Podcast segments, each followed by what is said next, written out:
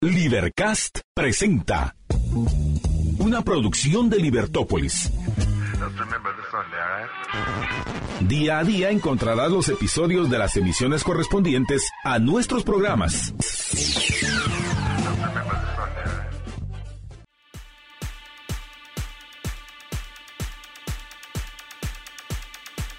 Bienvenidos sean todos ustedes al tercer mes ya del año 2023. Muy buenos días, somos Estuardo Zapete y Juan Francisco Rodríguez y juntos le damos la más cordial bienvenida a este tercer mes del año 2023. Contentos y agradecidos y muy, pero de verdad, muy contentos que usted ya esté en sintonía de Libertópolis por la mañana. Estuardo Zapeta, buenos días. Buenos días. Eh, ¿Quién lo diría que ya rápido ahora? ¿Quién diría? ¿Quién diría? En el tercer mes del año, eh, empezando el fin del primer trimestre de este año para ver eh, dónde vamos en nuestras metas y nuestros objetivos. Y es un mes por demás importante, Estuardo y estimados amigos oyentes y televidentes, porque en este mes da inicio el proselitismo como tal, es decir, se abre eh, Guatemala a la campaña 2023 para aspirar a la presidencia, vicepresidencia, alcaldía de los municipios y además las diputaciones al Congreso de la República. Será el 27 de marzo, es decir, estamos ya contra reloj para todos aquellos que están en el proselitismo electoral. Un mes por demás importante, con buenas fechas y desde luego ya estamos viviendo prácticamente este periodo cuaresmal que nos lleva rumbo al calorcito de verano que ya se siente y desde luego también a las actividades de la Semana Santa, la Semana Mayor. Mientras que ese momento llega, nosotros queremos adelantar con los titulares que hacen la noticia para la presente emisión. El diario Prensa Libre ha titulado CC mantiene sin cambio la ley electoral. Por mayoría, magistrados rechazan recurso que pedían reformas al proceso actual. Por mayoría, CC decide no modificar la ley electoral y de partidos políticos. Los magistrados de la Corte de Constitucionalidad resolvieron ayer una serie de impugnaciones planteadas contra la ley electoral y de partidos políticos LEP. En un comunicado, la CC informó, el Pleno de Magistrados conoció las acciones de inconstitucionalidad parcial planteadas en, los expedientes 506322, 539522, 546522 y 63502022 en contra del decreto número 185 de la Asamblea Nacional Constituyente, Ley Electoral y de Partidos Políticos. Al respecto, este tribunal hace el conocimiento que las mismas fueron declaradas sin lugar, contando con un voto razonado disidente del magistrado Roberto Molina Barreto, agrega el comunicado. Al final, el documento indica sobre el particular.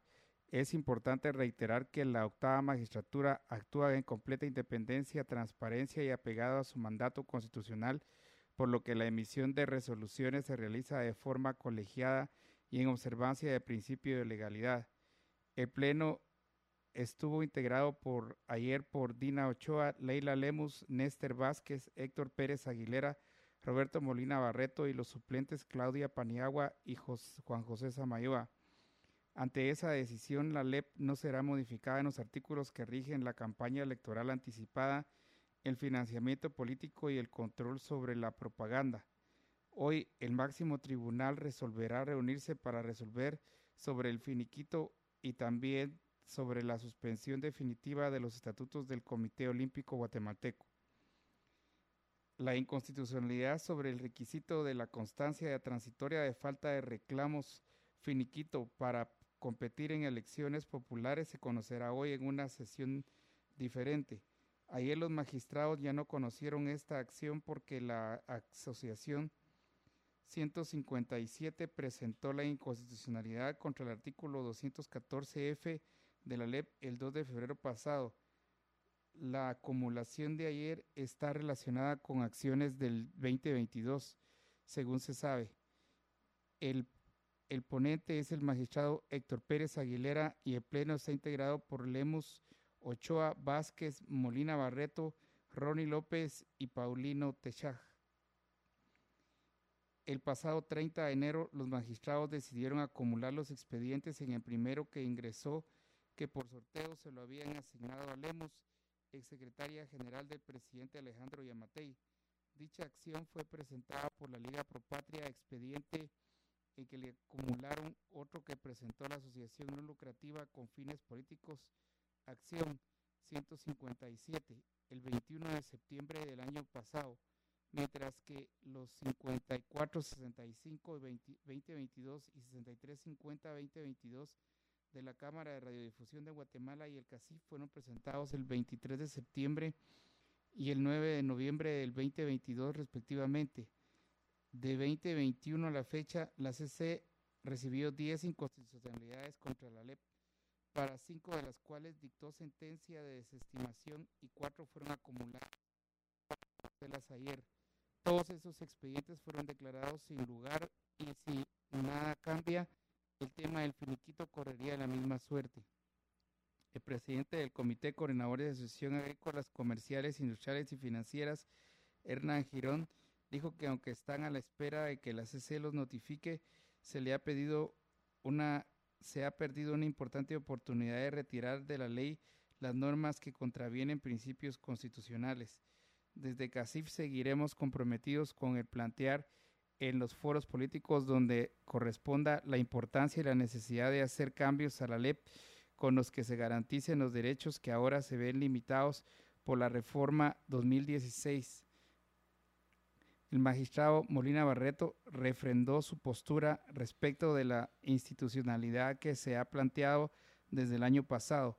El magistrado ha sido el único de los titulares que ha emitido un voto disidente razonado porque considera que la normativa impugnada sí viola la Constitución. Molina Barreto no está de acuerdo con la resolución porque en parte limitó su análisis a la transcripción de fallos previos o conclusiones que no estuvieron precedidas de análisis exhaustivo de este tipo de pronunciamientos exige. No comparto la desestimación que se fundamenta en la falta de técnica en su planteamiento, porque quienes presentaron las acciones sí cumplieron con expresar de forma razonada y clara los motivos jurídicos de sus peticiones, expuso.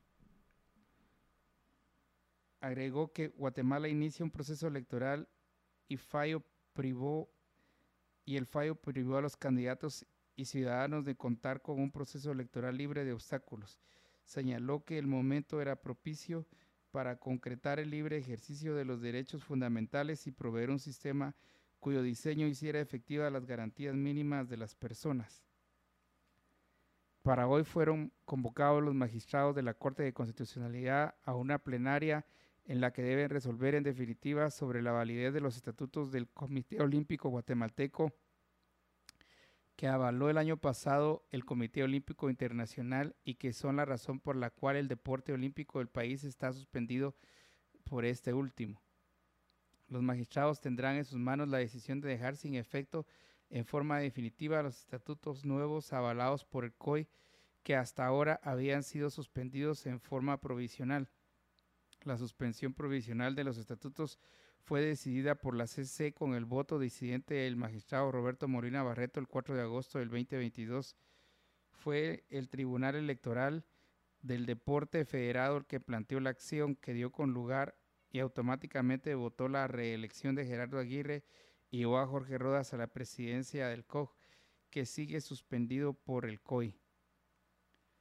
Mira, entonces eh, la mayoría decidió no modificar la ley la ley electoral y de partidos políticos. Sí, Estuardo, eh, ayer mismo cuando surgió en las redes ya la información respecto a esta decisión de la mayoría de los magistrados a la Corte de Constitucionalidad con un voto razonado por el magistrado Roberto Molina Barreto, que hay que recordar eh, fue el, el, candidato vicepresidencial en su momento de Suri Ríos.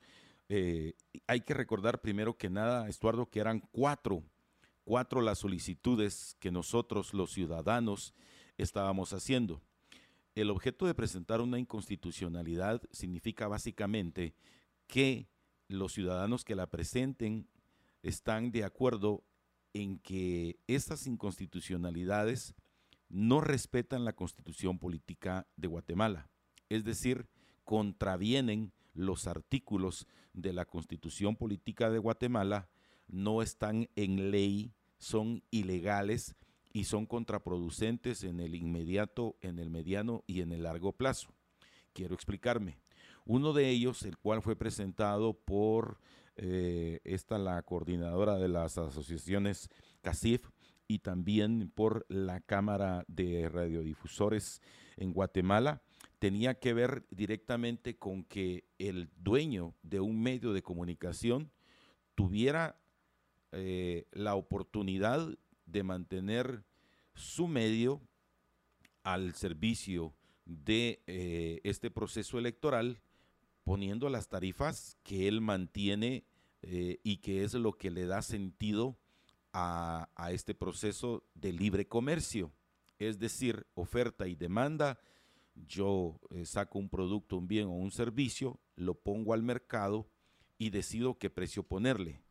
Eso en Guatemala ya no se puede hacer para todos aquellos medios que van a ofrecer un producto, un bien, un servicio al proceso electoral.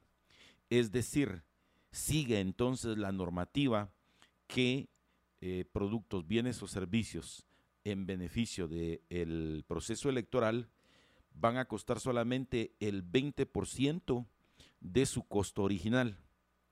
Es decir, por ley, ahora nosotros aquí en Libertópolis tenemos que perder 80% de la inversión que se hizo para poder tener un medio de comunicación y solo venderlo a un 20%. Eso, eh, estimados amigos, empresarios y emprendedores, es como que una persona que hace tortillas, Estuardo, y, hace sus 20 quetzales de tortilla, resulta que solo puede eh, eh, cobrar de esos 20 quetzales invertidos, recibir nada más 5 con la pérdida del resto del 80%, o sea, 15 quetzales.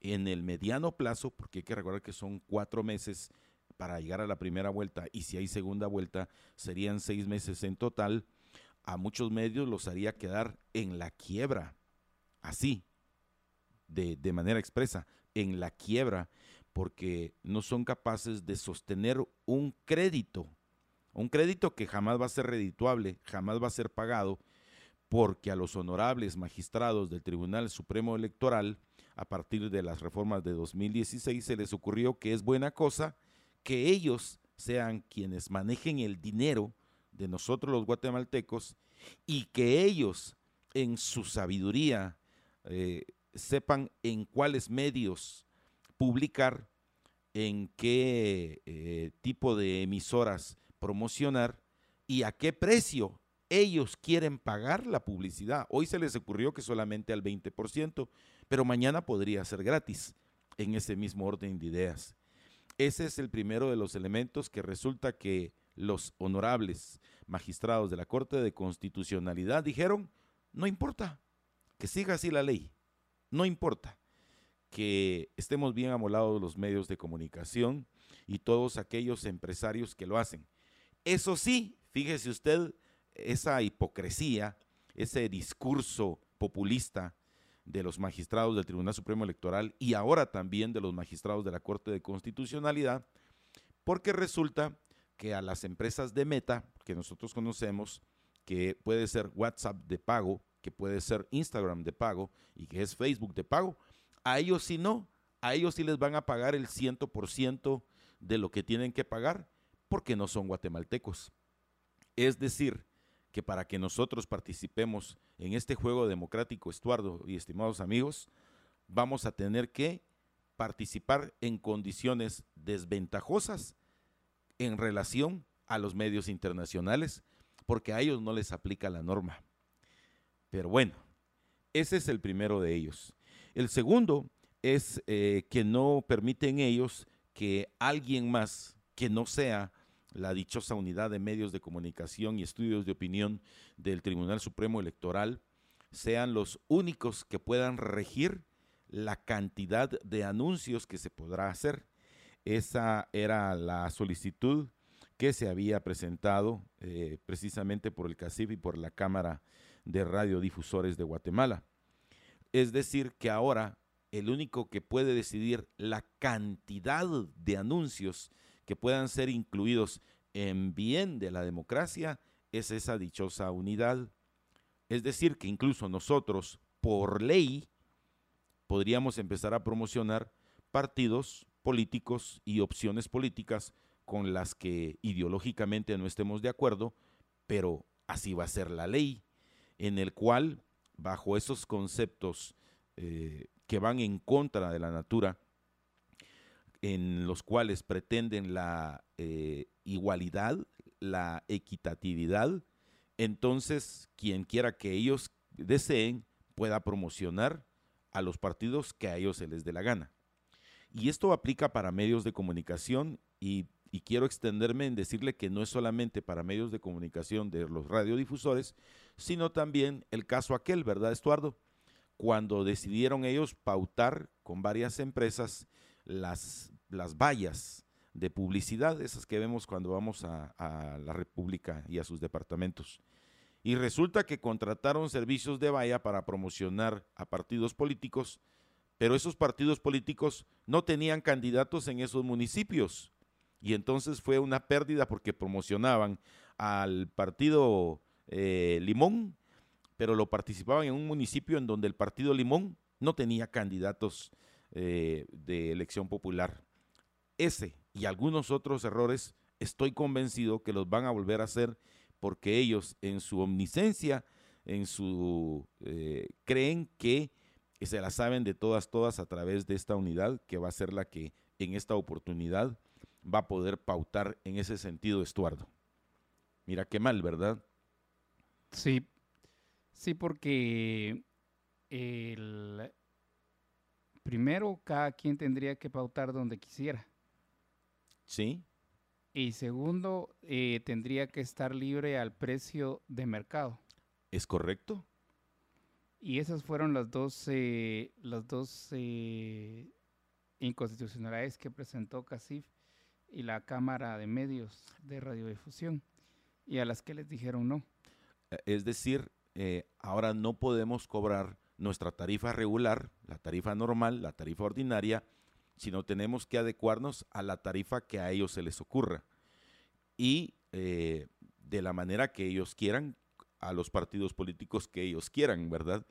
Creo que vale la pena de una vez decirles que entonces nosotros vamos a tener, a tener que anunciar eh, al cual a ellos se les ocurra, ¿verdad? Eh, lo que sea, en el caso nuestro, pero también aplica para todos los medios de comunicación, a excepción de los medios eh, que no pagan impuestos aquí en Guatemala. Meta, a través de, sus, de su tridente tecnológico, Facebook, Instagram y Twitter, eh, perdón, y Facebook, Instagram y WhatsApp de paga. A ellos sí no, a ellos sí no se les puede decir, señor Zuckerberg, aquí en Guatemala usted va a vender al 20% de sus productos, a él sí no. El segundo era en el tema de la campaña anticipada. Eh, es decir, que aquellos que hayan promovido, eh, ya sea deseándolo o no, su imagen eh, antes de la convocatoria de las elecciones, tienen prohibida su participación. Esto le da el traste directamente a el candidato Roberto Arzú. Es decir, eh, ya legalmente queda excluido. Ahora bien, ¿se recuerdan ustedes que al, al candidato Edmond Mulet, al candidato Neto Brand, y al candidato Roberto Arzú, el Tribunal Supremo Electoral en su momento le dijo, señores, basta, ya no pueden seguir promocionando su imagen a través de un libro, a través de una barbería, a través de un podcast, a través de, tener una imagen eh, personal, eh, a, través de lo que fuera, ya no. Pero al único que sancionan con que ya no pueda correr es a Roberto Arzú quiero decir que esta no es una defensa para Roberto Arzú, sino que es una defensa para la democracia, o este juego que nosotros llamamos democracia. Y entonces resulta que quien más ha promocionado su imagen personal en redes sociales, eh, y que eso se puede comprobar por cualquier jovencito de 12, 13 años, ponga usted ahí a su patojo chispudo a que le saque eh, la cantidad de hits que tienen las cuentas del el candidato misqueño Neto Brand, y se van a dar cuenta que por mucho, pero por muchísimo, en tiempo y en cantidad, rebasa a Roberto Arzú. Sin embargo, oh sorpresa, a Neto Branci lo van a dejar correr y a Roberto Arzú no. Porque resulta que Roberto Arzú, según ahora, eh, constitucionalmente queda sancionado y queda fuera de, toda oportunidad, ya que eh, se trata que su imagen sí fue promocionada eh, antes de la convocatoria de elecciones. Pero Mulet no lo hizo, pero Neto Brand no lo hizo y Roberto Arzú, que también estaba sancionado igual que los otros dos, sí lo hizo. Estuardo, si el hijo de cualquier amigo, que en este momento tiene 15 años de edad, y él quiere estudiar y quiere prepararse para ser un buen gobernante dentro de 25 años, pero lo dice ahora que tiene 15 años, automáticamente queda descalificado y jamás podrá ser presidente de la República porque públicamente dijo que quiere ser candidato a presidente. Sí, no podés eh, expresar tu deseo de ser candidato eh, con anterioridad a la campaña a la que estás, eh, en la que vas a participar. Sí, o sea que eh, tiktokeros, eh, si ustedes alguna vez pensaron en ser candidatos, quedan fuera. Ahí entra una buena cantidad de tiktokeros y tiktokeras que en este momento incluiría a diputados, a candidatos a alcalde, a de los 340 municipios, a las 660 curules y candidatos vicepresidenciales y presidenciales, quedarían fuera, por ejemplo, en TikTok. Pero sorpresa, como TikTok no es de paga, no hay inconveniente. Eso sí lo saben ustedes. Aquí en Guatemala TikTok no se puede pagar. Por tal razón, entonces, no hay inconvenientes. O sea, regresamos otra vez a que esos serían temas que en su momento tuvo que haber dilucidado esa dichosa unidad de medios de comunicación y estudios de opinión. Eh, es esa otra situación. Y una más que se la pasaron, pero por el, el arco del triunfo, es respecto a la solicitud que se presentó eh, como parte de, estas, eh, eh, de estos expedientes y era respecto al finiquito que es esta constancia transitoria de, de falta de reclamos de parte del Estado. Saben ustedes, estimados amigos oyentes, si lo queremos o no lo queremos aceptar es otra cosa pero que en realidad la constitución política de Guatemala no nos pide ni siquiera eh, antecedentes penales ni el finiquito para poder participar a un cargo de elección popular. Y a pesar que inconstitucionalmente sí se solicitan, al registrador de ciudadanos le vale porque ya ves que, ala, Estuardo, cada joyita que está inscrita, cada persona que ha estado ligada a determinados casos, y que están ligados en la actualidad a algún caso, pero están corriendo. Entonces, ¿qué sentido tenía esto del finiquito? Sí, no tiene, no tiene ningún sentido porque están los, eh, precisamente los que, pero mira, pero hay muchos que están corriendo eh, sin necesidad de finiquito porque no manejaron dinero del gobierno pero sí tienen un pasado oscuro. Así es, es correcto. Y, las eh, tres condiciones que pone la Constitución son eh, idoneidad, honradez y no recuerdo. Y capacidad. Y capacidad. Sí. Pero se las están pasando por el arco del triunfo. Sí, pero ¿cómo sabes vos la capacidad de alguien que no ha estado en el, en el, en el poder? Yo pensaría, y los, los podemos someter aquí a discusión con los estimados amigos oyentes, con lo que ha hecho en su vida. Porque vos me decís, por ejemplo, en el caso nuestro, ¿verdad? Nosotros somos albañilotes y se nota. Pero si nunca hemos construido, si nunca hemos levantado una pared, un, muro, un muro de contención o hemos hecho una, viga, una columna, eh, una solera de humedad, no sabemos hacer cimientos, no sabemos diseñar, no sabemos planificar, no sabemos hacer cálculo, no somos, no somos ni arquitectos, ni ingenieros, ni albañiles, ni maestros de la construcción. Pero si alguien me dice, mire, yo puedo, porque yo ya lo he hecho, yo creería que ahí demuestra su capacidad. Ahora que nos dé tiempo para averiguarlo en tan solo 90 días, averiguar de la cantidad de personas que están inscritas para, para los cargos de elección popular, ya son otros 20 pesos. Yo creo, Estuardo, que 90 días no son suficientes para verificar la capacidad de una persona o no al frente de un trabajo. Yo creo que no, 90 días. Eh, respecto a la, a la honradez, voy a poner un ejemplo, ¿verdad? Un ejemplo cualquiera, pero que para mí sí es significativo, el del exdiputado Jaime Martínez Loaiza que ahora acompaña a Suri Ríos en este proyecto que se llama Partido Valor.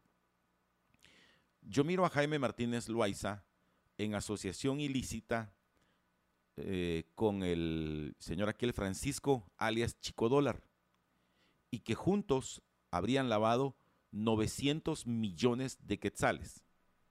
Y el señor fue condenado por ese ilícito. Fue condenado es decir, su sentencia fue de condena, que tenía que pagar una condena por 900 millones de quetzales que lavó. Ahora va a un cargo de elección popular. Particularmente no creo en él.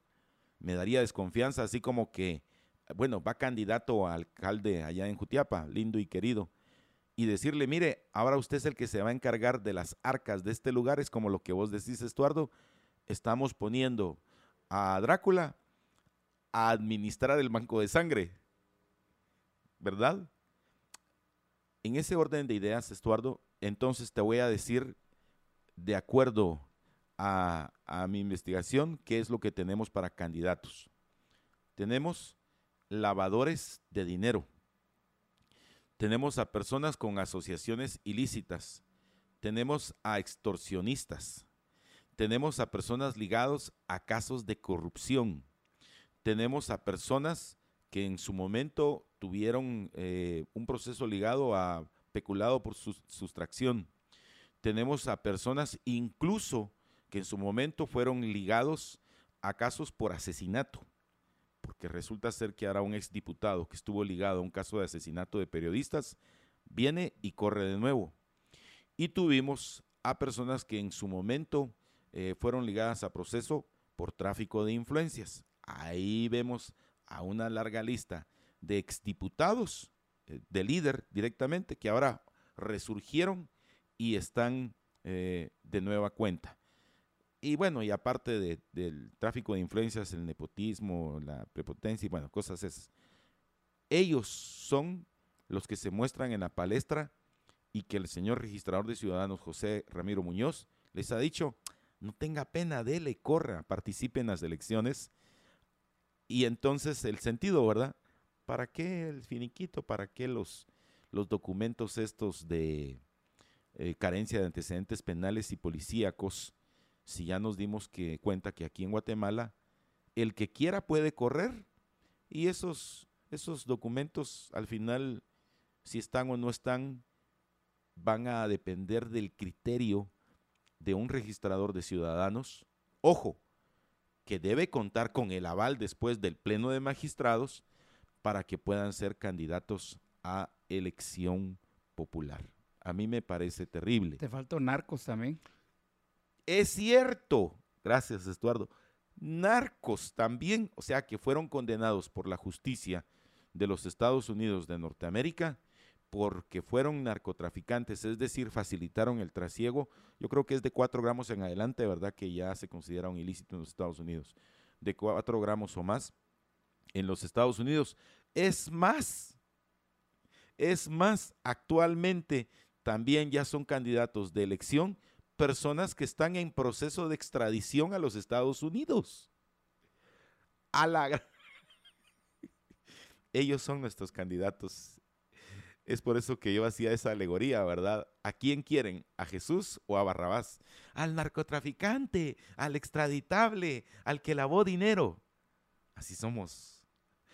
Esas serían entonces eh, eh, las, eh, las inconstitucionalidades que según los señores magistrados de la Corte de Constitucionalidad, excepto el señor Molina Barreto, eh, dicen que no, que no son inconstitucionalidades y que no habrá cambios entonces a la ley electoral y de partidos políticos. Seguimos jugando con las mismas reglas, aun cuando estas reglas sean inconstitucionales. A, mí eh, me cuesta entender, como yo te lo he dicho muchas veces, lo entiendo, pero no lo comprendo.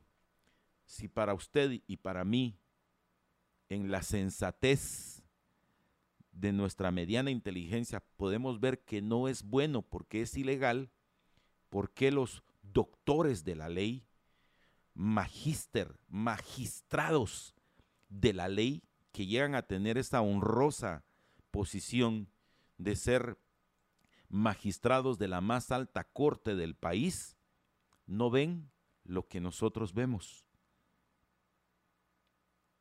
De verdad, eh, a mí, esta Corte Suprema de Justicia me deja mucho, pero mucho que desear.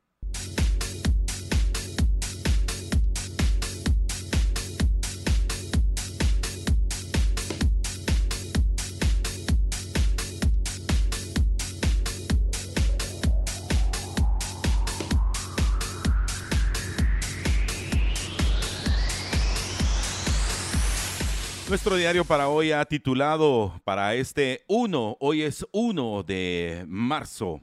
Ha titulado así para este día nuestro diario Aprenden a maestro cuando iba a dar clases. Estafaba a través de Facebook. A través de Facebook. Más adelante ampliaremos la nota.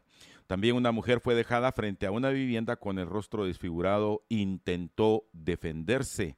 Esto fue allá en la Florida, zona 19. Otro caso, esto fue en Jutiapa. Falso doctor cobraba 10 mil quetzales por certificados médicos para quienes aspiran a la Policía Nacional Civil en Jutiapa. Eh, no es de extrañar, ¿verdad? En Jutiapa que haya una gran cantidad de personas que se dediquen a la carrera policial. Sí, pero este los eh, estafaba eh, dándoles, dándoles falsos eh, certificaciones de salud. Sí, pero no era doctor. No, no era doctor. No era doctor, eso era lo peor de todo. Y el titular principal eh, se trata de un joven de 20 años quien violaba a una menor de 15 años. Fue aprendido en el acto por la madre de la víctima. Ella lo sorprendió cometiendo este delito. Eh, imagínese la, la situación de esta madre que llega a su casa y encuentra a su hija siendo abusada por este joven. Sin embargo, al momento de leer la nota me llamó mucho la atención que el joven eh, había tenido una relación anterior con la hermana de esta jovencita y fueron novios. Y según la nota, no se sabe por qué terminó la pareja original, es decir, digamos la hermana mayor y el joven, el joven de 20 años y la hermana mayor, y resulta que ellos eran una pareja de novios. No se sabe por qué terminaron, yo tengo una idea. Y después este jovencito empieza una relación, pero con la hermana de la que era su novia, es decir, con su cuñada. Y estaban teniendo relaciones eh, íntimas cuando la madre de estas jovencitas eh, sorprendió al jovencito y ahora se quedó eh, pues en una situación bastante difícil. Eh, la mamá lo agarró, lo sorprendió, lo logró introducir dentro de una habitación, no lo dejó salir de allí hasta que llegó la PNC y fue capturado y fue trasladado ya a, los tribunales allá. Esto sucedió en Escuintla. Y respecto de este caso del el falso doctor, eh, se trata de Jerónimo Clemente Álvarez Alvarado, 39 años de edad, fue capturado cuando supuestamente recibía 13 mil quetzales de una familia a cambio de un certificado médico y facilitar el, el proceso de ingreso a su hijo a la Policía Nacional Civil. A la gran 13 mil quetzales vos por un certificado para poder entrar a la PNC.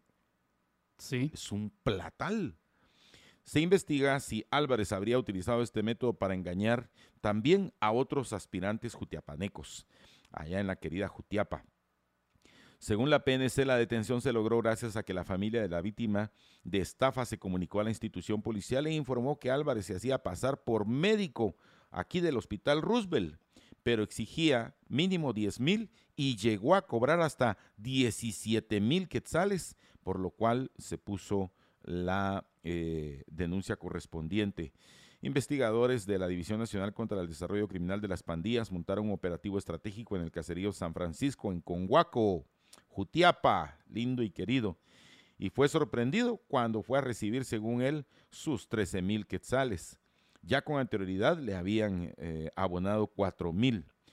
Eh, esto será vital para el proceso de investigación, explicó César Mateo, portavoz policial, al agregar que las investigaciones continuarán para saber qué otros agentes, eh, ellos, Estuardo, también se les puede decir cadetes de la PNC, no, ¿verdad? No, todavía no. Ellos no son, todavía no. Ellos no están en ese proceso. Pero bueno, eh, es así. Y rápidamente, ¿qué pasó con este profesor? Eh, por qué fue capturado y en qué consistían sus estafas. Fíjese que era profesor para secundaria de un, eh, de un colegio allá en zona 8 de Misco, en residenciales vía Club El Dorado, pero las estafas que hacía era porque vendía también vehículos y se considera que es parte de una red que se dedicaba a la venta de vehículos automotores, pero que estos previamente habían sido eh, robados a sus originales dueños. El sindicado, identificado como Bernardo Pérez Castañeda, de 63 años, eh, fue capturado cuando salía de su casa rumbo a dar clases. Eh, fue capturado, fue trasladado a la Torre Tribunales aquí en Ciudad Capital pero como se le está solicitando en el Quiché, ayer mismo lo trasladaron de una vez hasta Quiché, en donde eh, deberá dar cuentas de lo ocurrido junto a otras 14 personas de los departamentos de Zacapa, Chiquimula, Jalapa, San Marcos, Huehuetenango y aquí en la ciudad capital. Maestro, y aparte de eso, pues se dedicaba a estafar en la venta de vehículos pero estos vehículos eran de origen eh, ilícito. También el diario Prensa Libre dice arman escritorios con chatarra. A la gran. Ante falta de mobiliario deciden remendar los pupitres. A dos semanas de haberse iniciado el ciclo escolar 2023 en Escuela Oficial Rural Mixta 8 de marzo, Bárcenas Villanueva, ya están listos los escritorios que fueron reparados por los padres de familia ante la falta de mobiliario. El problema en esta escuela se dio a conocer el 20 de febrero último cuando los padres de algunos estudiantes se dispusieron a restaurar pupitres que estaban oxidados o les hacía falta alguna pieza. El Ministerio de Educación informó que del 13 al 22, en 13 de los 22 departamentos del país se distribuyeron escritorios nuevos y trabajan en otro proceso para comprar mobiliario a través de un préstamo por 25 millones. Durante el recorrido se observó que tres albañiles construían dos aulas de lámina para los estudiantes de quinto y sexto primaria de dicha escuela. En estos salones improvisados solo habría una ventana de poco más de un metro. Por lo tanto, los niños tendrán que soportar la temporada de calor y temperaturas que pueden superar los 30 grados. Los padres explicaron preocupación porque les ha solicitado dinero para pintar el resto del aulas. La escuela atiende a unos 580 estudiantes desde párvulos a sexto primaria. Mira, los mismos padres se hicieron los, de lo que sobraba, hicieron los escritorios. Qué tristeza. Sí. Y no solo eso, sino que también eh, están haciendo más aulas, pero de lámina. A la gran. Es allí donde no se, no se entiende este proceso de los años de la pandemia, como el Ministerio de Educación, que por cierto, es uno de los tres eh, presupuestos asignados más grandes y en el cual eh, teóricamente se va la distribución de nuestros impuestos, eh, no mejoraron la infraestructura del sistema educativo. Esto demuestra una, una, una vez más que lamentablemente no estamos enfocando el proceso educativo en donde debe ser, es decir, en el educando, en el infante, en el adolescente, sino en maestros. Y mire qué, qué pasa con los maestros, eh, quienes fueron los primeros beneficiarios de esos préstamos, precisamente de el periodo de la pandemia. Pero mira, exponer a los niños a, estar eh, en medio de la chatarra por el moho, por el olor, eh, por las condiciones inhumanas, no me parece correcto. Esto debería de ser, en algún otro país, esto sería motivo de, despido de quien estaría a cargo de la educación. Me imagino que a la señora, eh, es, ministra la bala que tenemos, porque ni vista ni oída la señora, ¿verdad? Pero a la ministra de Educación, me imagino pues que no le ha faltado su, su cheque de fin de mes su depósito, su transferencia, no sé cómo le pagan, pero no le ha de faltar, ¿verdad? Es una vergüenza que a estas alturas estemos en estas condiciones infrahumanas, con una infraestructura eh, que solo puede ser comparable, qué sé yo, a Angola, a Mongolia, a Sudán, a, Sudáfrica, una cosa así terrible, o Haití, pues, una cosa así eh, en donde sabemos que por las propias circunstancias de la sociedad no invierten en la educación.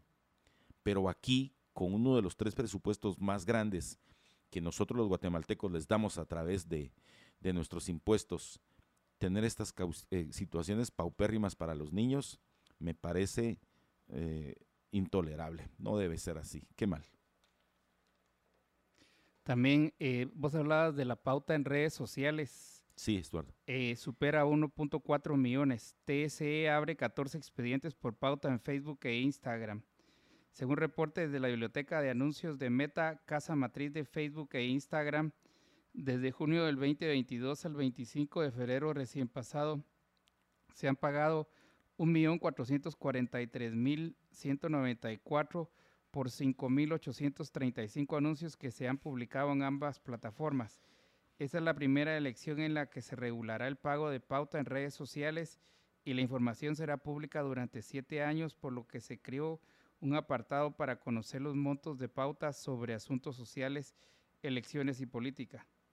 La Unidad Nacional de la Esperanza, UNE, ha pautado 843.277 426 anuncios. Roberto Azú, 90.465 76 anuncios.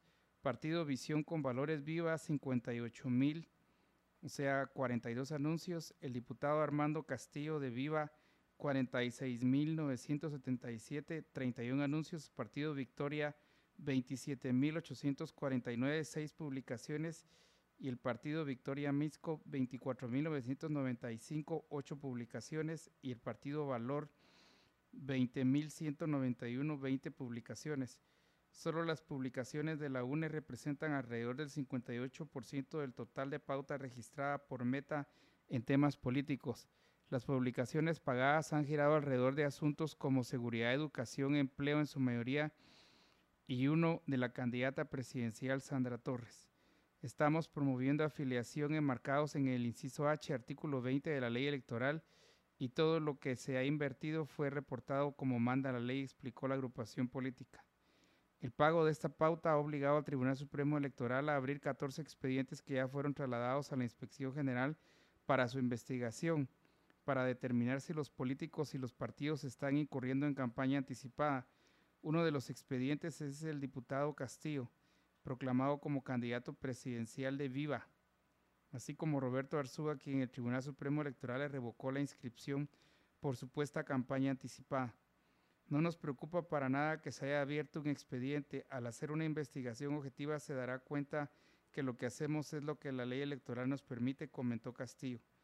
Arzú cuestionó los criterios de campaña anticipada y negó que haya incurrido en esa práctica. Mira, 1.4 millones y la UNE tiene 58% de eso. Sí, que a mí me parece bien y te voy a decir por qué. Si no hubiera un proceso de afiliación, si no hubiera un proceso de formación, estaríamos muchísimo peor de como estamos. Porque es tan corto el periodo que brinda el Tribunal Supremo Electoral para este proceso que no habría otra forma de enterarse. Ahí es donde vuelvo e insisto.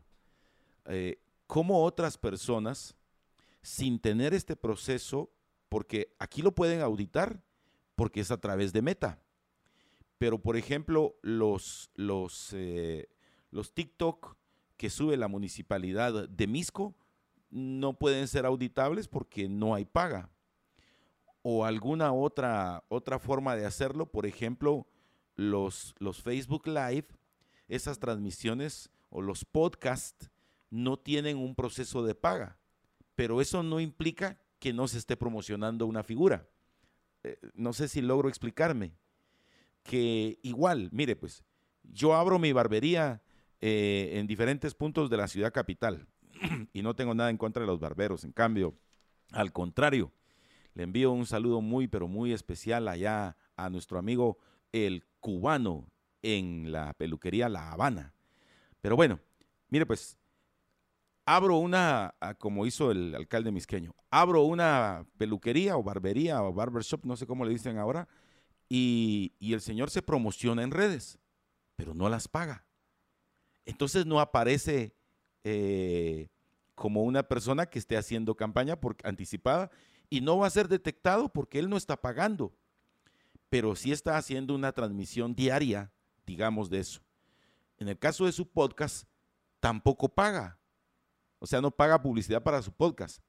Pero igual si hace el podcast, jamás le va a resultar ahí con luz roja a esa dichosa unidad de, medios de comunicación, estudios de opinión, porque no paga.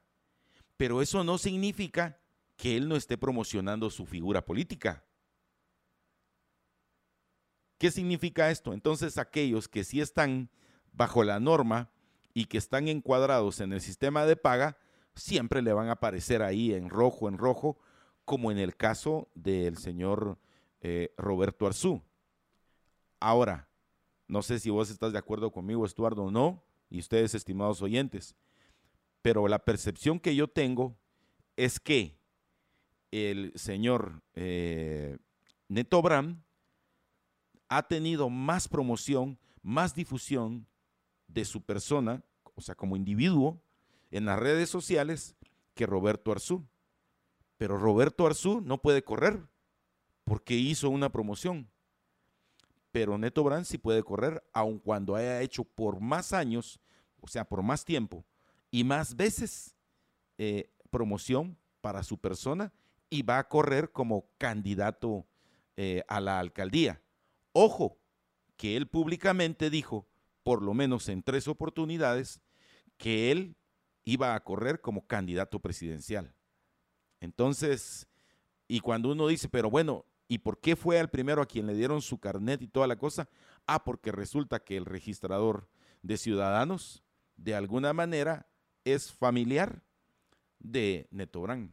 Entonces, a mí me parece que no es correcta la manera en la cual se hace esa medición, porque los otros, por ser legales, sí les pueden contabilizar. Hasta cuánta plata han, puesto, ¿verdad? Eh, que ese dinero no es de nosotros, los tributarios, sino que es dinero que tiene el partido. El dinero de nosotros, los tributarios, en ese sentido, para la pauta, todavía no ha sido puesto en, eh, en curso.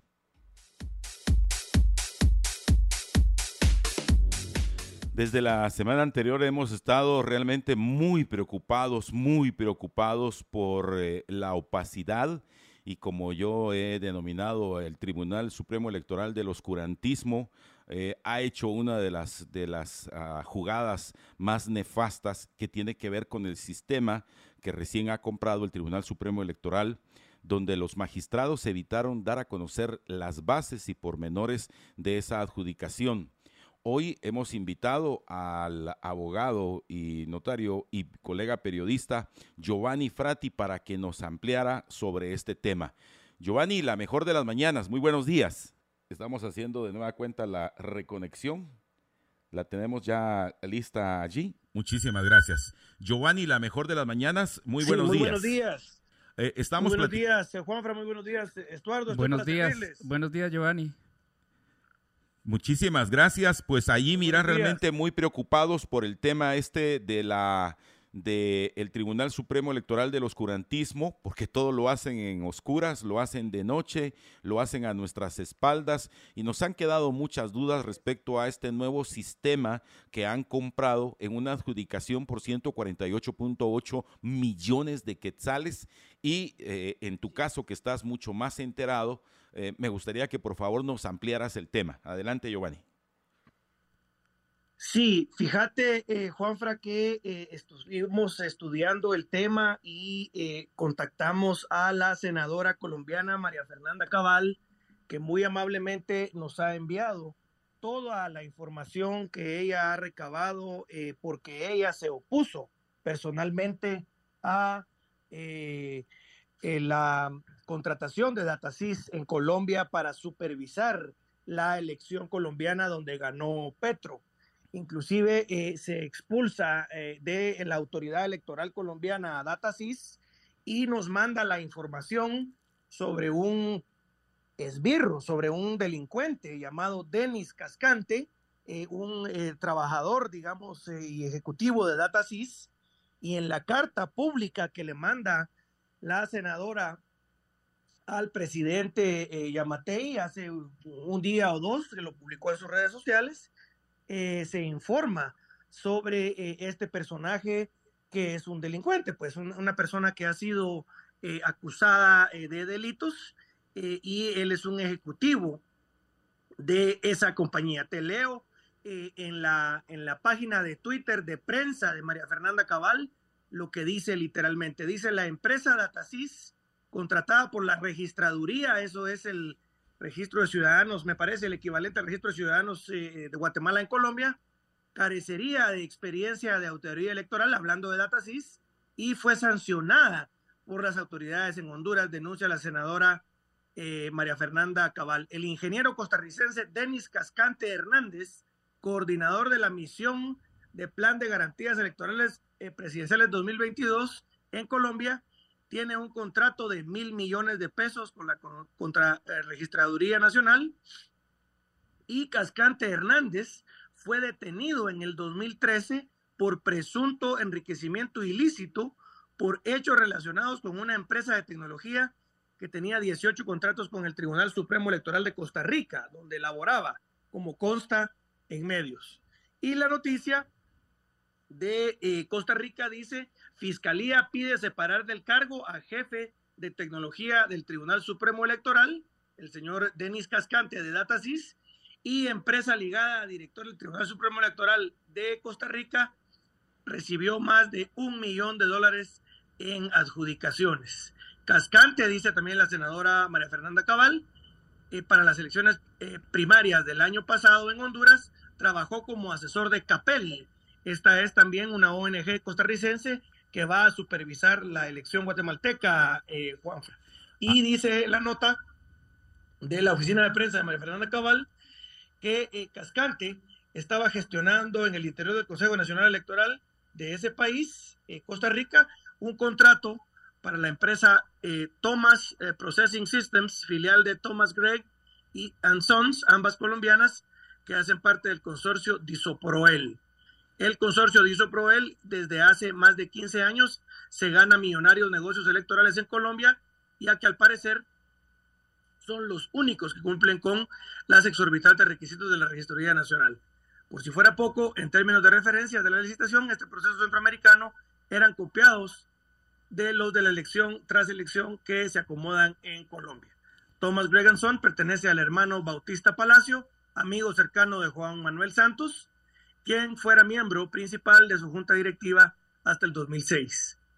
Eh, y continúa la nota. Entonces, eh, este señor Denis Cascante, este costarricense, es eh, un, digamos, ejecutivo de Datasys que está acusado, como te digo, de varios delitos y problemas de incumplimiento de contrato en Honduras, también en Colombia y es entonces a esta persona y a DataSys a la que está contratando por 148 millones de eh, eh, quetzales el Tribunal Supremo Electoral. Giovanni, también algo que nos preocupó es que a nivel técnico, también yo hice algunas averiguaciones, el sistema que nos están vendiendo parece muy oneroso, como que los señores eh, magistrados del Tribunal Supremo Electoral eh, les urge gastar nuestro dinero como tributarios, porque según la investigación que yo hice, podría ser eh, utilizado el que se utilizó, por ejemplo, en 2015 que era mucho más económico, pero ellos están haciendo un cambio radical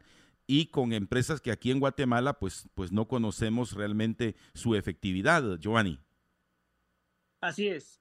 Según las averiguaciones que yo he hecho con ingenieros en sistemas, eh, el software no vale ni 20 millones de quetzales, eh, y se está pagando 148 millones de quetzales.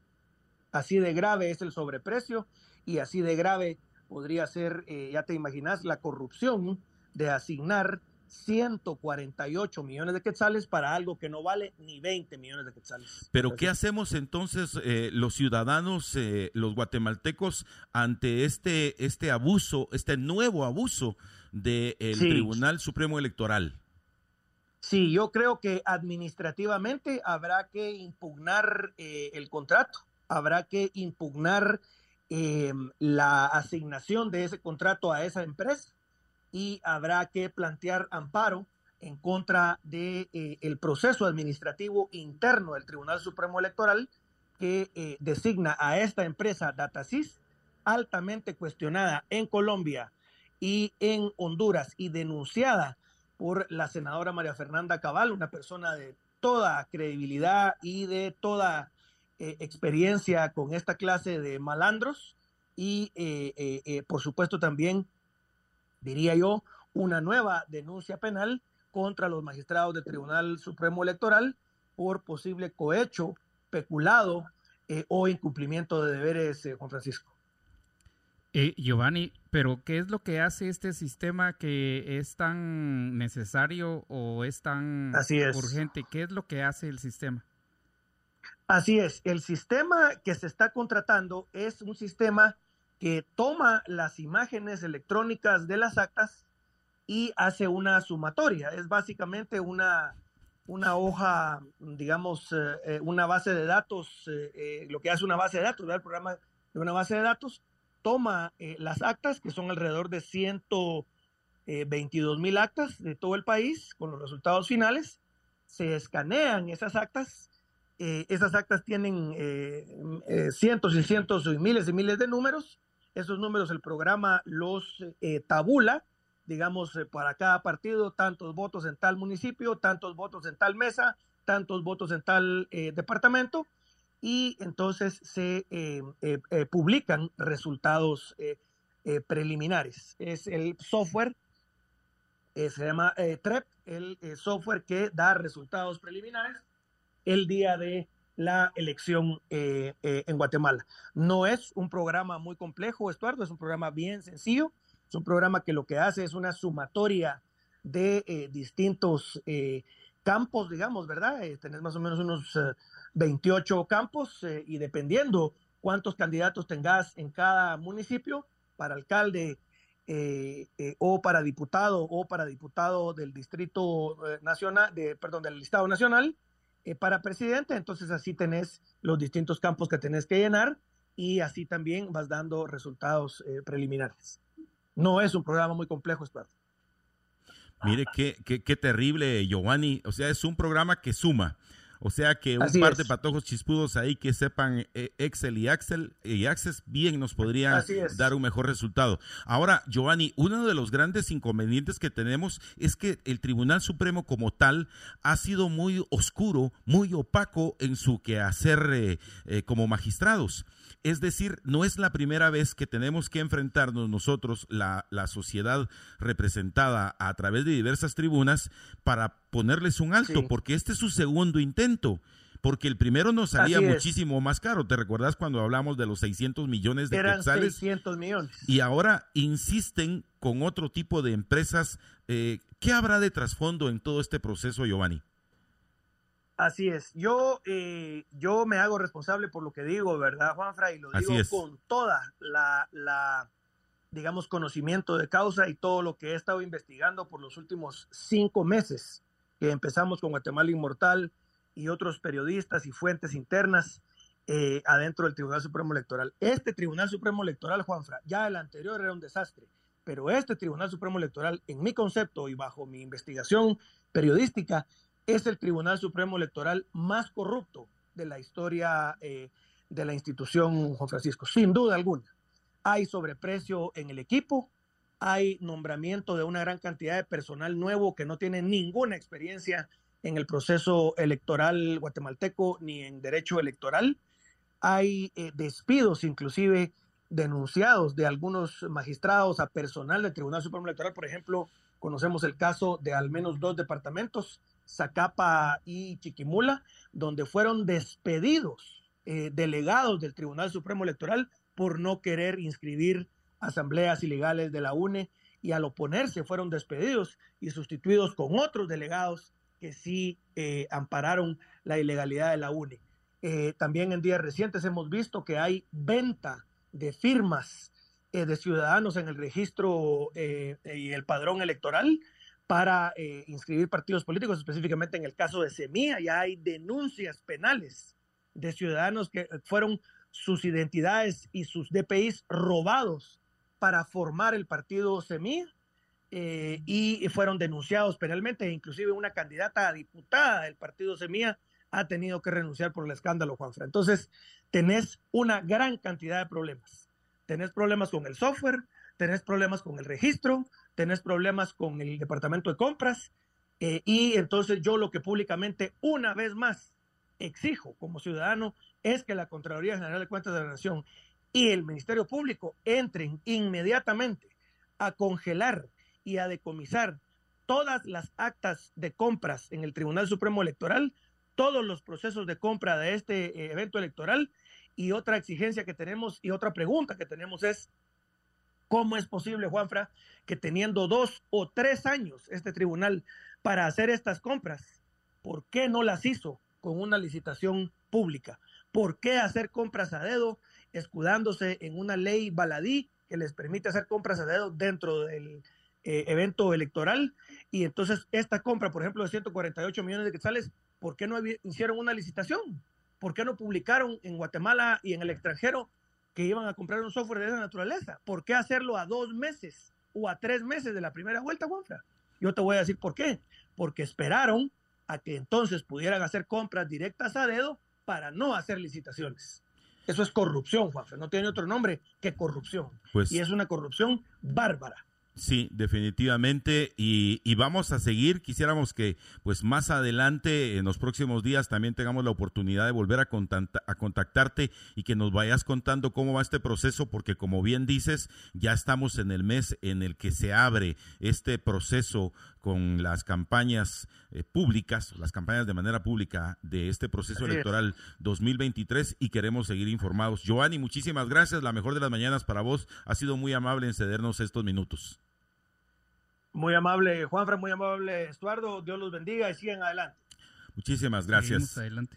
Así es, pues bueno, eh, qué terrible tener estas noticias de un proceso electoral, Estuardo que ya estamos, ya estamos aquí a la puerta de este proceso electoral. Eh, será prácticamente, eh, este es el 1 de marzo, para el 27 de marzo se abre el proceso de la campaña. Veamos qué más sorpresas nos presentan estos señores del Tribunal Supremo Electoral del Oscurantismo.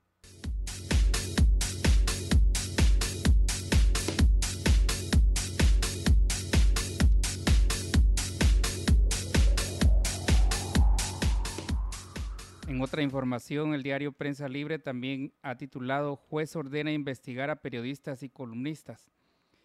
El juez décimo penal, Jimmy Brenner, por solicitud de la Fiscalía del Ministerio Público, Cintia Monterroso, ordenó ayer investigar a periodistas y columnistas del periódico y otros medios de comunicación como parte del proceso que se sigue en contra de José Rubén Zamora Marroquín, quien estuvo detenido, quien está detenido desde el 29 de junio de julio del 2022 por un supuesto caso de lavado de dinero. Según el MP, los comunicadores habrían incurrido en el delito de obstrucción de la justicia. Cintia Monterroso de la Fiscalía Especial contra la Impunidad FESI solicitó al juez que se investigue a otros periodistas que a su criterio colaboraron con Zamora. La solicitud se presentó durante la audiencia en la que Zamora, presidente del periódico, fue ligado a proceso penal por conspiración para la obstrucción de la justicia en un segundo caso que el MP le imputa.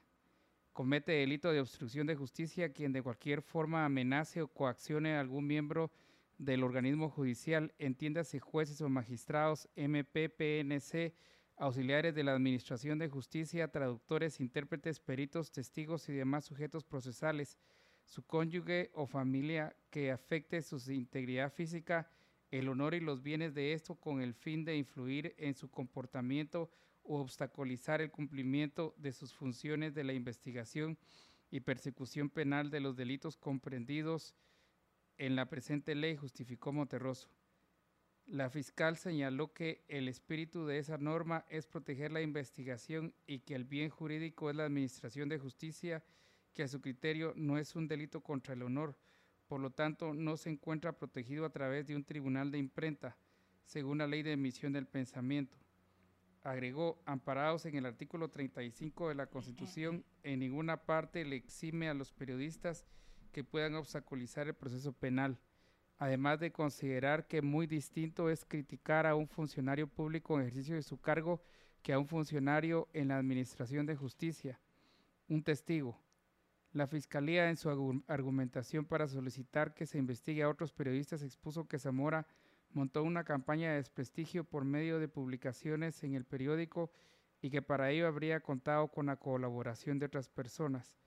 Esto obviamente el señor José Rubén Zamora Marroquín no lo podría realizar, esta tesis de esta fiscalía que para poder realizar esto se ha apoyado de las personas que ya anteriormente indiqué y que repito sus nombres. Edgar Gutiérrez, Gerson Ortiz, Julia Corado, Gonzalo Marroquín Godoy, Cristian Bélix, Alexander Valdés, Ronnie Ríos y Denis Aguilar, dijo Monterroso. Más adelante mencionó publicaciones específicas en las que, según el MP, se podría poner en peligro al testigo del caso Ronald García Navarijo. Interesante también será, honorable juzgador, si es su decisión certificarlo conducente, que se vean también las fuentes de financiamiento, que todo esto definitivamente tiene que estar siendo orquestado por más gente, por lo tanto que se deduzcan responsabilidades tanto de quienes en algún momento se reúnen para realizar estas acciones, ¿Por qué? ¿Para qué? ¿Cuáles son las instrucciones?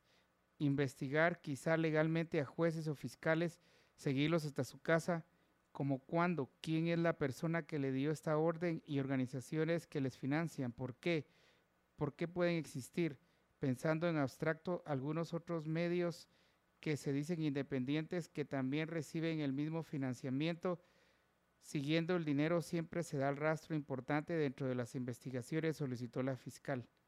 Monterroso también dijo que se debe investigar la relación entre la organización Acción Ciudadana y el periódico. Así continuó. José Rubén Zamora para generar un contubernio con el señor Edgar Gutiérrez, atrapados en el pacto con el señor Manfredo Marroquín. Y lo interesante del señor Manfredo Marroquín es que él, según obra en, la, en otra investigación, es el personero de Acción Ciudadana.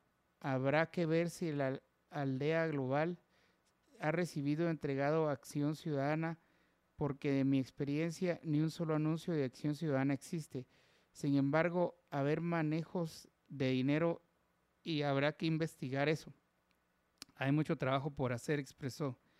Ante la petición, el juez Brenner indicó si está afectando maliciosamente a fiscales, operadores de justicia, jueces, magistrados o diputados, o cualquier otra persona que pueda ser sujeto procesal de una causa que se investigue. La única responsabilidad que puedo tener yo es la de viabilizar lo que el propio Ministerio Público me está diciendo en una audiencia, añadió.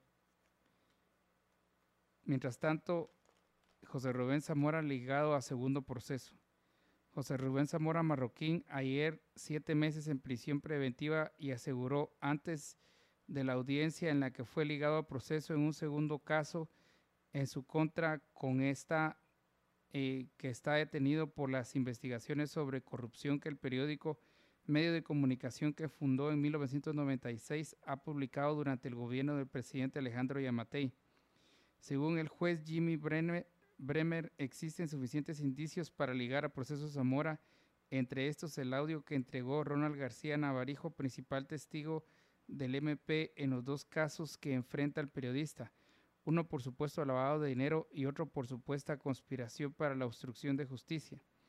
Tengo la convicción de que estoy en prisión y aislado por el éxito del periódico publicando 228 investigaciones documentadas de la corrupción de este gobierno, declaró Zamora AF. Este segundo caso en mi contra es prueba de que estoy siendo perseguido por el Estado y todo su poder de opresión. La investigación que hicimos sobre sobornos de mineros rusos a presidente Yamatei fue sin duda el caso que provocó mi detención, aseguró.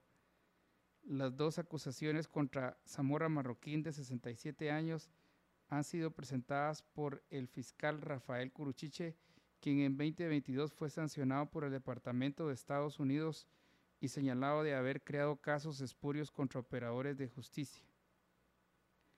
Mira, segundo caso ya contra José Rubén Zamora. Sí, eh, es importante poder analizar en este sentido, eh, Estuardo y estimados amigos, eh, realmente hasta dónde va a llevar esta investigación. Y yo creo que en la búsqueda de la verdad, porque solo la verdad nos hará verdaderamente libres, tenemos que llegar hasta las últimas consecuencias, se trate de quien se trate. También creo que es oportuno considerar los diferentes eh, órganos o tribunales de honor dentro de las diferentes asociaciones eh, que se dedican a los gremios periodísticos. Estoy hablando del Círculo Nacional de Prensa, de la Asociación de Periodistas de Guatemala, la Cámara de Periodistas Profesionales, eh, la Red de Periodistas de Guatemala, etcétera. Eh, el Círculo Nacional de Prensa también. en el sentido de revisar quiénes son sus asociados y ver que este tipo de casos en los que ellos o los puedan apoyar con base en sus propios criterios o bien hacer esa solicitud, porque a mí no me queda muy claro, fíjate Estuardo, que cuando nosotros eh, en el ejercicio de en nuestra expresión del pensamiento estamos amparados en el sentido que nosotros podemos hacer señalaciones y sindicaciones, dice la Constitución, eh, en contra de cualquier funcionario en su función pública. Y estas 228 investigaciones tienen relación en la función pública de quienes ejercen eh, cualquiera de los poderes del Estado. En ese orden de ideas, si es de esa naturaleza, considero que sí un tribunal de imprenta es quien tendría que conocer los casos, ya sea por difamación, por calumnia, por desprestigio o lo que fuera, o bien eh, en ese sentido y en ese orden de ideas eh, estaría gravemente amenazada la expresión del pensamiento porque hay que recordar que todos los guatemaltecos, incluidos quienes ejercemos el periodismo, pero en realidad somos todos los guatemaltecos quienes gozamos de los derechos que nos permite el artículo 35 constitucional, en donde ni Estuardo, ni Juan Carlos, ni yo, ni cualquier otro ciudadano tiene que pedir un permiso o una licencia previa para expresar lo que piensa, lo que cree, lo que siente, por, por cualquier medio de difusión que éste sea, sea impreso, sea digital, sea audiovisual, un medio alternativo u otros que puedan existir en el futuro. O sea, usted puede decir lo que a usted se le dé la gana. Obviamente, sin tocar asuntos privados, eh, morales de la persona en cuestión, sino solamente aquellos que tengan que ver con su función pública. En ese sentido, yo sí creo que tendría que ser de mucho mayor análisis en qué momento eh, puede convertirse ya en una situación en donde un tribunal de imprenta pueda considerar las acciones de estas personas. Y en el otro sentido, sí, desde luego, hay que seguir adelante con todo tipo de investigación. Pero sí necesito decirles algo por mi, por mi forma de pensar que Estuardo conoce muy bien y que a veces a mí me cuesta comprender muchas cosas. Una de ellas es, por ejemplo, cómo eh, Manuel Valdizón, candidato a diputado otra vez al Congreso de la República, condenado por lavado de dinero, goza de libertad y no pasó pues ni un mes en cárcel. Y como eh, el candidato alcalde de Jutiapa, eh, Jaime Martínez Loaiza, del partido de Sur y Ríos, el partido Valor, condenado por lavado de dinero por 900 millones de quetzales, también es candidato en el proceso electoral. Y en el caso del el empresario y periodista eh, eh, Chepe Zamora, por 300 mil quetzales, lleva ocho meses en prisión. Son cosas que me cuesta un poquito entender de la justicia en Guatemala, pero bueno, que siga adelante el proceso y habrá que ver en qué finaliza.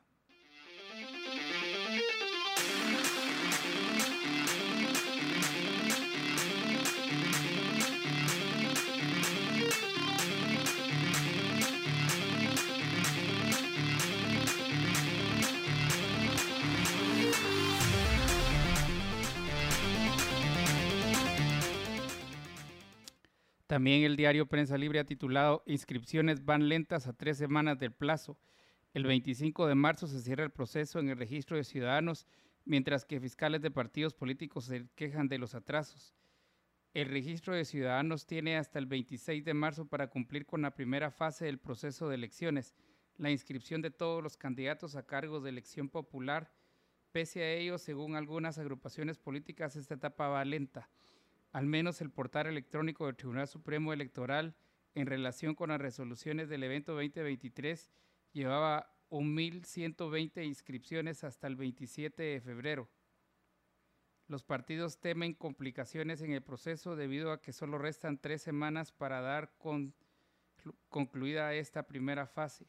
El 25 de enero nosotros los, como partidos presentamos nuestros expedientes para la Corporación Municipal de Cobán Alta Verapaz y algunos otros municipios, pero hasta ahora, a un mes del cierre de inscripción, no tenemos resolución, señaló Mario Mazariegos, fiscal de Partido Azul. Las inconformidades por los plazos también llegan a la Unidad Nacional de la Esperanza UNE.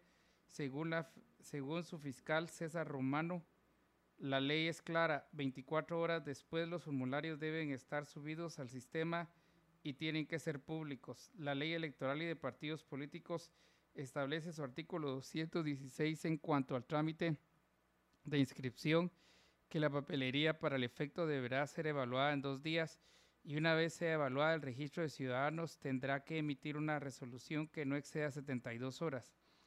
Los inconvenientes en los primeros días luego de la convocatoria de elecciones según los propios partidos políticos era llevar a cabo las inscripciones por vía electrónica, pero ahora hacen énfasis en que no se está respetando los plazos. Entre las agrupaciones que reportan el menor número de resoluciones publicadas que se relacionan con la inscripción están el Partido de, Avanzada Nacional PAN con una, Partido Popular Guatemalteco PPG con tres y Movimiento Semilla con cuatro. El partido Mi Familia no reporta una sola resolución. Sin embargo, también es uno de los de reciente formación que se ha ausentado en las últimas reuniones que se celebran cada semana entre los representantes de las agrupaciones y el Tribunal Supremo Electoral. Juan Gerardo Guerrero, fiscal del movimiento Semilla, dijo que hay resoluciones de las que ya fueron notificados, pero todavía no aparecen en la plataforma electrónica del Tribunal Supremo Electoral. No es un problema que sea exclusivo de Semilla, es general para todos los partidos políticos, refirió Guerrero, al agregar que ahora el registro de ciudadanos está teniendo mucha carga y eso no permite que resuelva en los plazos que se establecen en la ley electoral. También hizo ver que tendrán candidatos en unos 50 municipios, por lo que no les extraña que el número de resoluciones que aparezcan publicadas sean pocas. En el otro extremo, la vamos con, por una Guatemala diferente, vamos va a la cabeza con la cifra más alta de resoluciones de inscripción en la página web indicaba el 27 de febrero que Vamos mantenía 206 resoluciones de inscripción. Su fiscal Héctor Aldana no considera extraño su partido esté a la cabeza por el número de candidatos que busca impulsar para estos comicios. Nos hemos trazado una meta y es la de tener candidatos en los 340 municipios. A eso lo estamos apostando y en la medida de lo posible seguiremos agilizando todos los expedientes para cumplir con las normas electorales, precisó. Por el número de inscripciones que tiene en mente para las elecciones generales 2023, se estima que cerca del 50% ya fueron resueltas. Atraso en el traslado de expedientes. El registro de ciudadanos que aplica el primer filtro para la aceptación o rechazo de alguna candidatura reconoce que han tenido complicaciones para resolver en los plazos de ley las inscripciones. La mayoría de expedientes se han manejado por medio de una empresa privada de paquetería, pero ha existido algún inconveniente con dicha empresa, por lo que han tenido un pequeño atraso con el traslado de expedientes y esto nos ha representado inconvenientes para cumplir con lo que establece la ley electoral en el artículo 216, manifestó el registrador José Muñoz. Su postura fue dada a conocer ante los representantes de los partidos políticos en la reunión del jueves de la semana recién pasada, en una intervención que hizo de manera virtual ante la demanda de las agrupaciones que participaron en la contienda para que se explicara la razón de los atrasos. De acuerdo con Muñoz, este problema está siendo considerado. Quiero decirles que ya se habló con el Pleno de Magistrados y se dio el horario extensivo para todas las delegaciones. También se dio la autorización para que los delegados, en el momento que tengan expedientes, como ustedes saben, deben trasladarlos a la Dirección Organizaciones Políticas de la capital, puntualizó el funcionario. Muñoz concluyó su intervención exponiendo que para las próximas semanas se espera tener mayor carga laboral. Este mes que aún queda se va a duplicar o triplicar la carga de trabajo de los expedientes, subrayó. A criterio del analista política Virginia Pinto de la Asociación de Investigación de Estudios Sociales así es, es importante que registro de ciudadanos solvente estos retrasos y garantice todas las inscripciones de acuerdo con los plazos que dicta la ley. Hemos presenciado algunos retrasos. Semanas atrás vimos quejas de los partidos sobre el sistema de inscripción. Para ello también se opta por una forma tradicional como la, el papel y esto puede generar retrasos, dijo las temporalidades se han logrado cumplir en otros procesos electorales. Esperamos que el actual no sea diferente y que desde pueda ser en tiempo. Este año el tema ha recibido un poco más atención porque las la mantiene más atento. Se mantiene más atenta, enfatizó. O sea que eh, las inscripciones van lentas. Sí, Estuardo. tres semanas de de que el plazo concluya, 25 de marzo. Pero les tiene que dar chance 24 eh, días, ¿verdad? Ya menos este día. Ahora, eh, la única ventaja que tenemos es que ellos trabajan de corrido, ¿verdad? No tienen eh, cierre, porque entiendo que ya en este periodo ellos van a trabajar de continuo para poder avanzar en el proceso de inscripción. Sin embargo, Estuardo, creo que sigue siendo bastante corto. porque se trata, otra vez regresamos a lo mismo, ¿verdad? el análisis de cada uno de los señores candidatos. Eh, yo creo que esos plazos lo que hacen es que limitan la capacidad del propio personal del Tribunal Supremo Electoral para poder facilitar el proceso de inscripción. O sea, ellos solitos tienen la guillotina al cuello.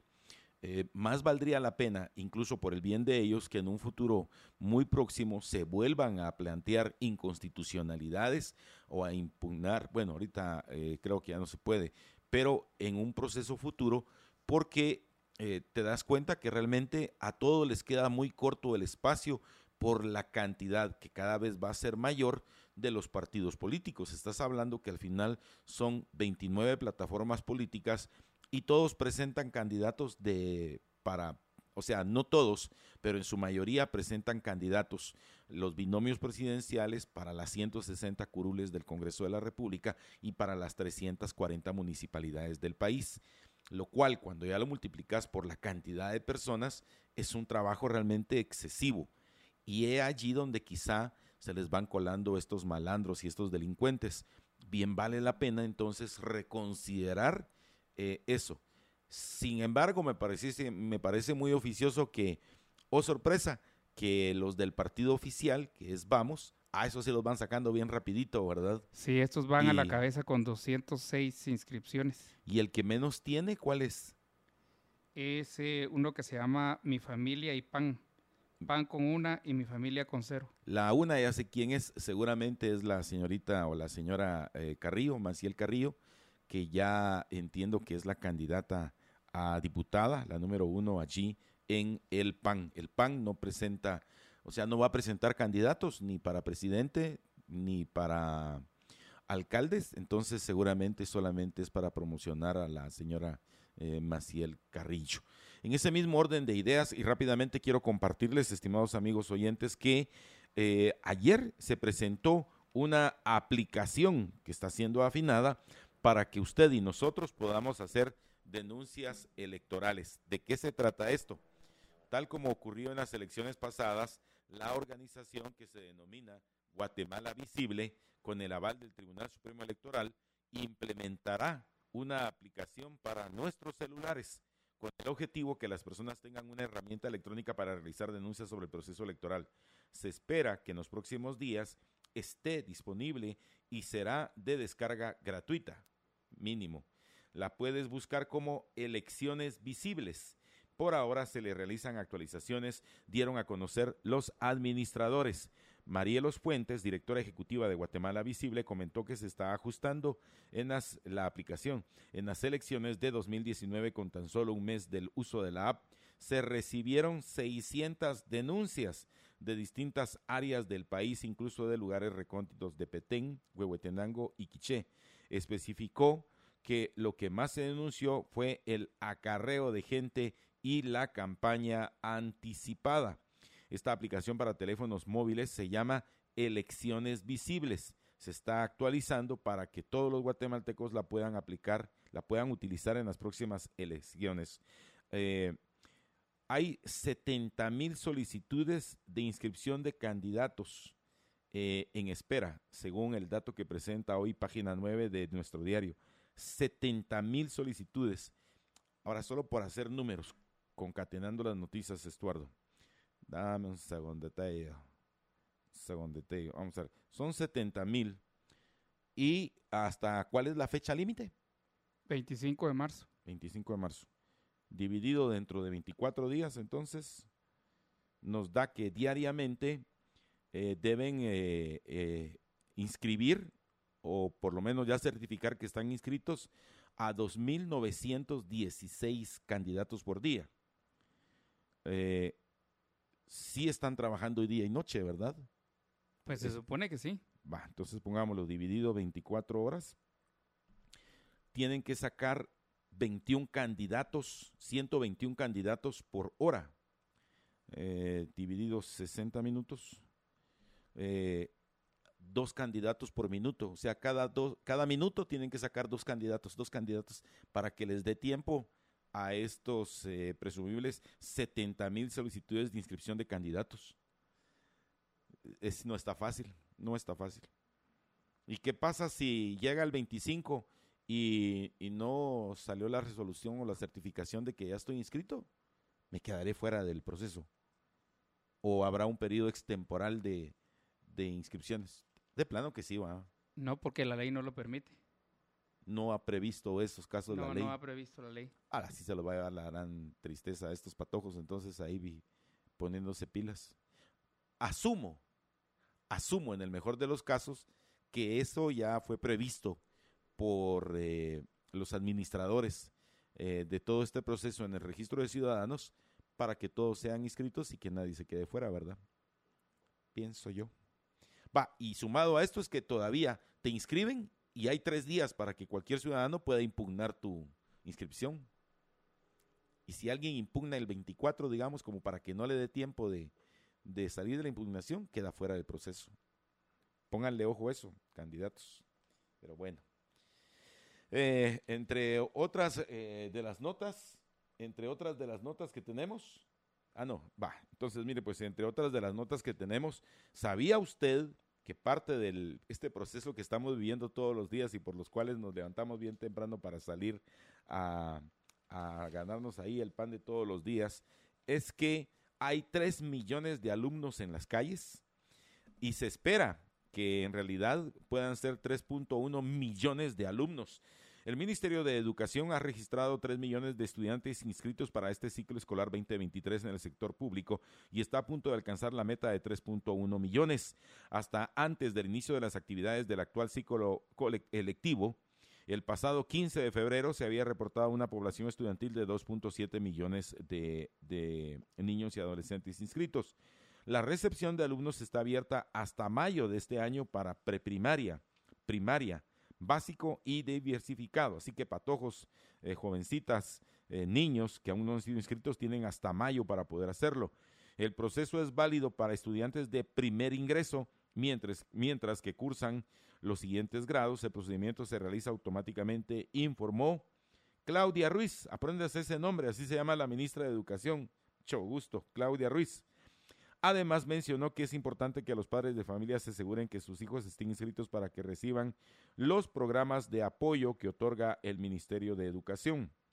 Estos son alimentación, seguro médico. Seguro médico tengo mis dudas. Eh, la valija didáctica, valija, uno se imagina una cosa así grandota, ¿verdad? Y becas de inglés. Esos son otros 20 pesos.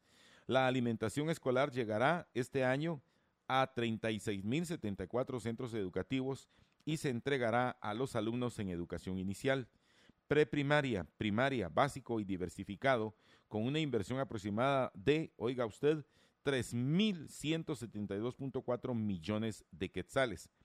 Para este año se espera que haya siete entregas de alimentación escolar que ha previsto el Mineduc. Antes tan bonito a vos porque en el caso tuyo y mío que estudiamos en escuelas eh, públicas. Eh, llegaban los padres de familia y colaboraban y hacían la famosa polenta. En, nosotros somos hijos de la polenta, ¿verdad?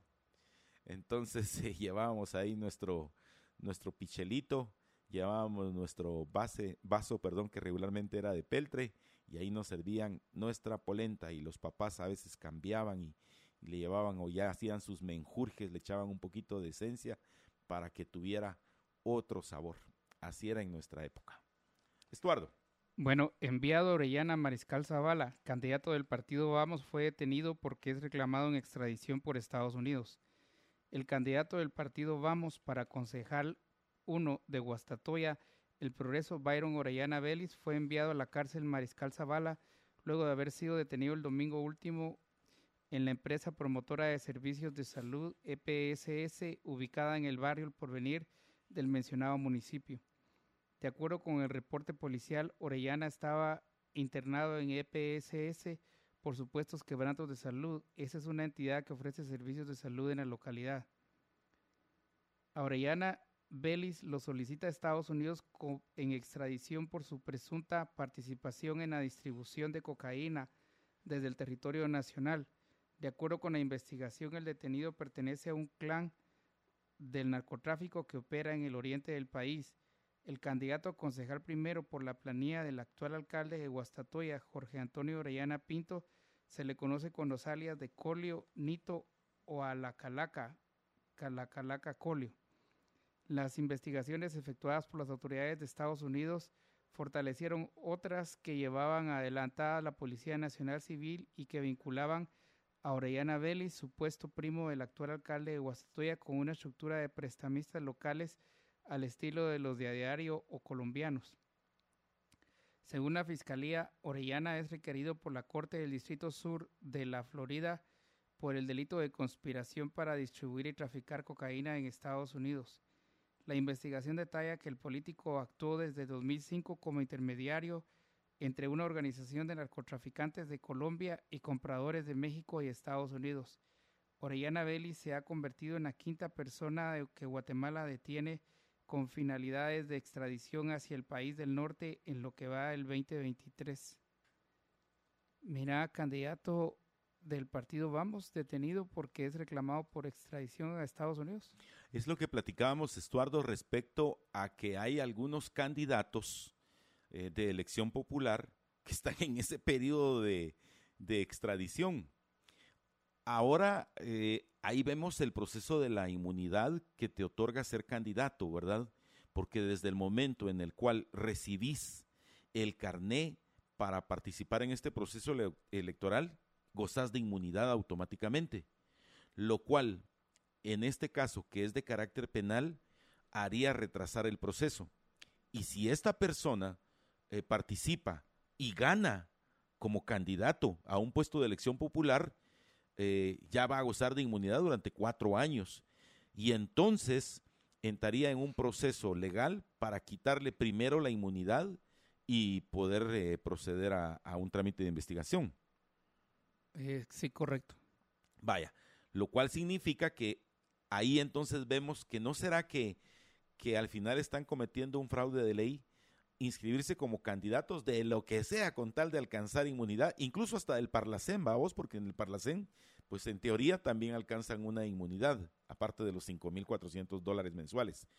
Esto significa que, eh, vuelvo y repito, no les va a dar tiempo a estos patojos chispudos de ahí del Tribunal Supremo Electoral en cuanto a la capacidad de poder evaluar de poder constatar por lo menos el artículo 113 constitucional, la capacidad, la idoneidad, la honradez de cada uno de esos 70 mil eh, candidatos que están en el proceso de inscripción para ver si efectivamente son o no inscritos. Y, y, yo creo que estos tal vez porque son los casos más sonados, pero yo pienso que va a haber una buena cantidad hasta de contratistas del Estado, de algunos otros delincuentes, de golpeadores de mujeres, que ya por ahí vi uno que está muy activo ahora en redes, que tiene denuncias ahí de su señora, de cómo la pateaba ahí en un, en un eh, elevador y hay grabaciones de eso, la metió en el clóset, la pateaba ahí, la dejaba encerrada, pero que está presumiblemente ya corriendo eh, inscrito para otra vez regresar al Congreso de la República. Pero en fin, esto es solamente uno de tantos de esos casos. Y fíjate vos que lo que más me preocupa a mí es que entonces los ciudadanos nos vamos lamentablemente por ese, ese síndrome del mal menor. Y cuando escogemos el mal menor, como escogimos el mal menor con, con eh, digamos, con Otto Pérez, el mal menor con Jimmy Morales y el mal menor eh, con el actual eh, doctor Yamatei Falla, eh, se convirtieron en el mal mayor. Y entonces yo analizo, yo no sé si, si te has dado cuenta que entonces uno dice, ah, no, yo sí voy a hacer el voto de castigo porque no estoy de acuerdo con X o Y candidato. Pero quienes resultamos castigados somos nosotros. En la búsqueda de, de castigar al que creemos que cometió algo en contra nuestra, nosotros somos los que nos castigamos a sí mismos con ese denominado voto de castigo. Eh, sí, el voto de castigo en realidad es un castigo a nosotros mismos. No lo autoaplicamos. No lo autoaplicamos. No lo autoaplicamos. Es que nos vamos. Sí. Después, de, aquí, nos, vamos, a San, Martín. Estuardo, muchísimas gracias. Que tengas un bonito inicio de, mes y que todo sea bueno, próspero y lleno de muchas cosas buenas durante marzo. Igualmente para vos. Con permiso, que tengan bonito día.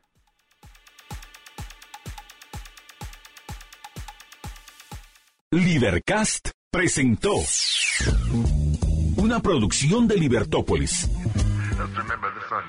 Recuerda suscribirte y dejarnos cinco estrellas para que continuemos trabajando en producir más podcasts de tu interés. Libertópolis.